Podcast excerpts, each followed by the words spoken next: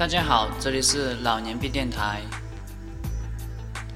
一个专注于保护您家人的电台。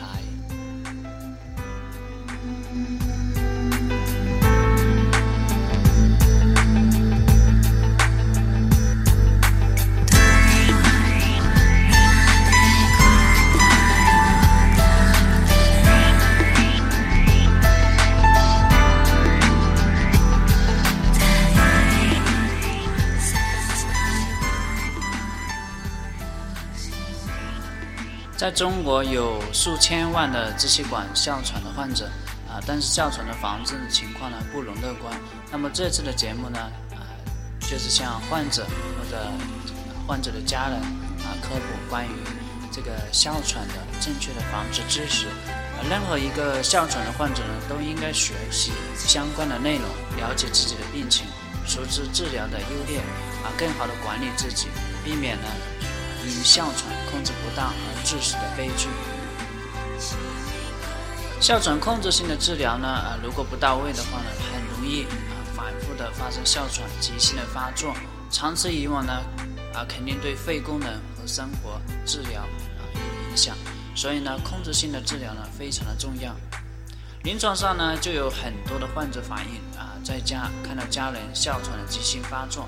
那么刚开始的时候就束手无策啊，不知如何是好。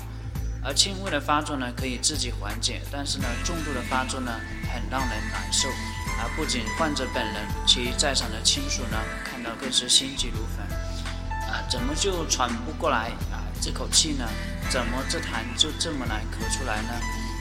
有没有刀子啊？给我啊，帮帮我把痰刮出来。其实这在生活中呢，对一个哮喘的患者来说呢，都是非常的一个常见的。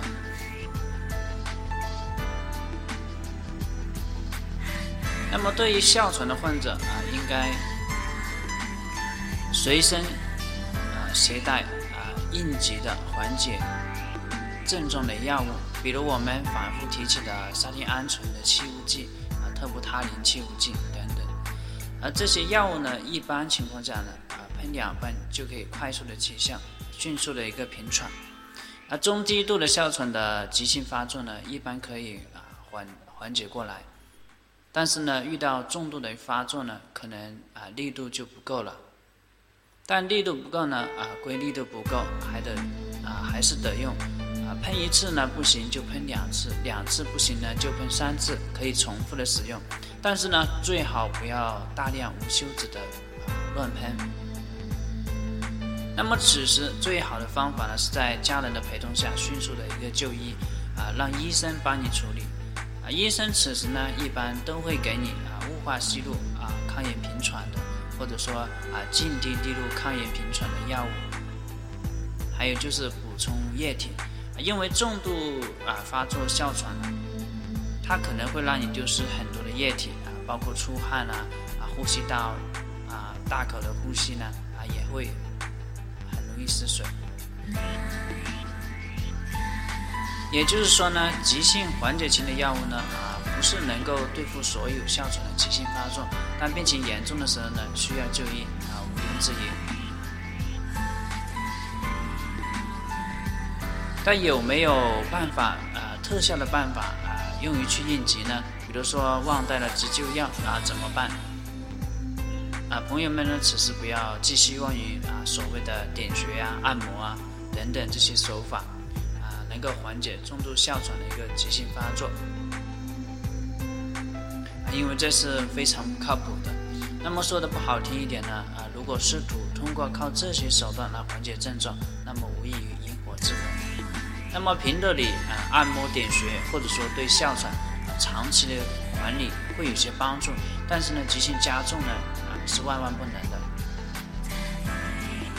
需要我们医生来干预。那么我们有理想的急救啊，急性的一个救命药沙丁胺醇和特布他林，那么为何不用呢？啊，如果你说你啊，如果身上没有带，那么怎么办呢？其实没有更好的办法。比如说只有啊，比如说你在这个点。距离药店很近，那么马上去药店购买。啊，距离医院近呢，马上就医啊；如果距离家近呢，啊，赶紧回家去拿。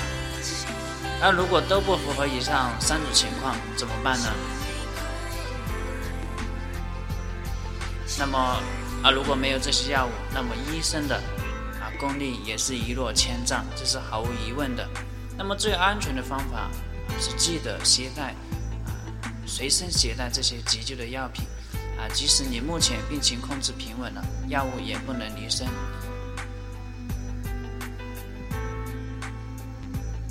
那如果有运动型哮喘的患者呢，可以在运动时喷两喷急性的缓解药。那么一般情况下呢，可以预防运动时出现这种急性的加重。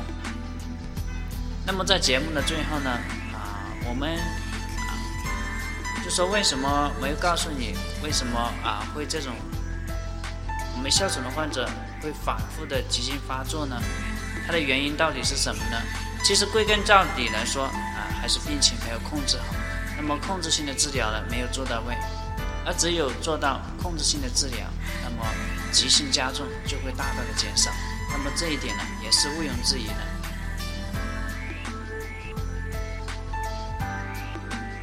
啊，如果想了解啊控制性的治疗呢，啊可以关注建辉的个人微信的一个公众号，或者说添加微信。那么我们这一期的节目就到这里，感谢您的收听，我们下期节目再见。